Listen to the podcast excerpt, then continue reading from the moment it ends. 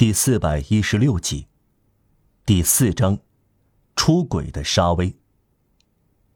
沙威慢慢离开五人街。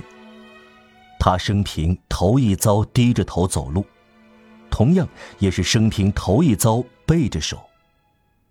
至今，沙威只摆出拿破仑的两种姿势：双臂交抱胸前，表示决心；双手放在背后，表示犹疑不决。这种姿势他还不熟悉，如今出现了变化，他整个人行动迟缓，脸色阴沉，忧虑不安。他踏入静悄悄的街道，他朝一个方向走，他朝最近的路，朝塞纳河走去。来到榆树沿河路，再往前走，越过格雷夫广场，离开沙特莱广场的哨所有一段距离。在圣母院桥的拐角站住了。塞纳河在圣母院桥和兑换桥为一边，柔格工厂码头和花市码头为另一边，形成一个水流湍急的方形湖。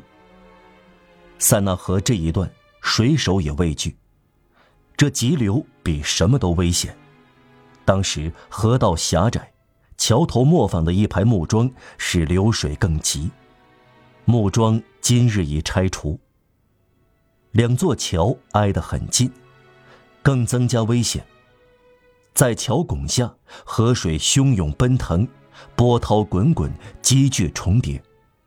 河水冲击桥墩，仿佛要以液体的粗绳将桥墩拔走。跌下去的人浮不上来了，游泳能手也要葬身其中。沙威的双肘。支在护墙上，下巴托在手中，指甲下意识地插入浓密的夹染里。他在沉思。他内心刚发生一个新情况，一场革命，一场灾难。他在自我审查。沙威感到锥心泣血。几小时以来，沙威不再思维简单了。他内心紊乱，这副头脑盲目时清澈如许，如今失去了透明。在这水晶体中有一块云翳。沙威感到有责任在良心中划分两重性，他无法向自己掩饰。当他不期然的在塞纳河的河滩上遇到让瓦尔让时，他心里既有重新抓住猎物的狼性，又有重新找到主人的狗性。他看到面前两条同样笔直的路，但两条路全看到了，这却使他惊慌。他生平只认得一条直路，令人心烦意乱的是，这两条路是相反的，这一条排斥另一条。两条之中哪一条是正道呢？他的处境难以表达。一个坏人救了他的命，欠了这笔债要偿还，不由自主的与一个惯犯平起平坐，要投桃报李，让人说：“走吧。”轮到自己对他说：“你自由了。”为了个人原因牺牲责任，牺牲这种普遍的义务。而在这些个人原因中，又感到带普遍性的东西，也许更高的东西。为了忠实于自己的良心而背叛社会，所有这些荒唐事都成了事实，堆积在他的身上。令他目瞪口呆的正是这个。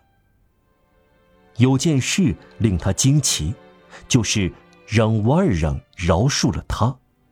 还有一件事令他惊愕，就是他，沙威，饶恕了让瓦尔让。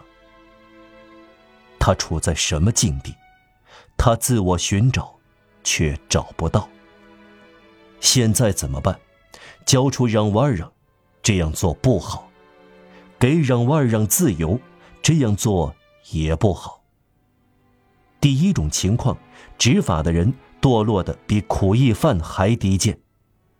第二种情况，苦役犯上升到比法律还高，将脚踩在法律上面，这两种情况都有损于沙威，采取哪种决定都要堕落。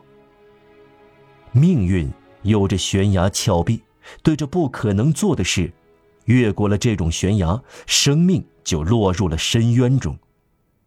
沙威正处在这样一种悬崖上。他焦虑不安的一点就是不得不思考，这些矛盾的思绪激烈冲突，迫使他思考。他不常思考，所以感到特别痛苦。思考中，内心总有一定的反叛。他恼火，心里会这样想：在他职务的狭小圈子之外。不管思考什么问题，对他来说，无论如何都是徒劳无益的、累人的。想到刚过去的一天是一种折磨。可是经过如此的震撼以后，需要正视良心，向自己做一个交代。他刚才所做的事令他毛骨悚然。他沙威感到做出释放的决定是对的。虽然违反警察的规定，违反一切社会和司法组织，违反整个法典，他觉得这样做是合适的。他以私事代替公事，这不是卑劣吗？每次他面对自己所做的无以明知的行为，他就从头抖到脚。怎样解决呢？他只有一种办法。赶快回到五人街，把让瓦尔让抓起来。显然，这是他要做的事，他却不能做。有什么东西挡住这条道？什么东西？什么？难道世上除了法庭执行判决、警察和权力，还有别的东西吗？沙威心烦意乱。一个神圣的苦役犯。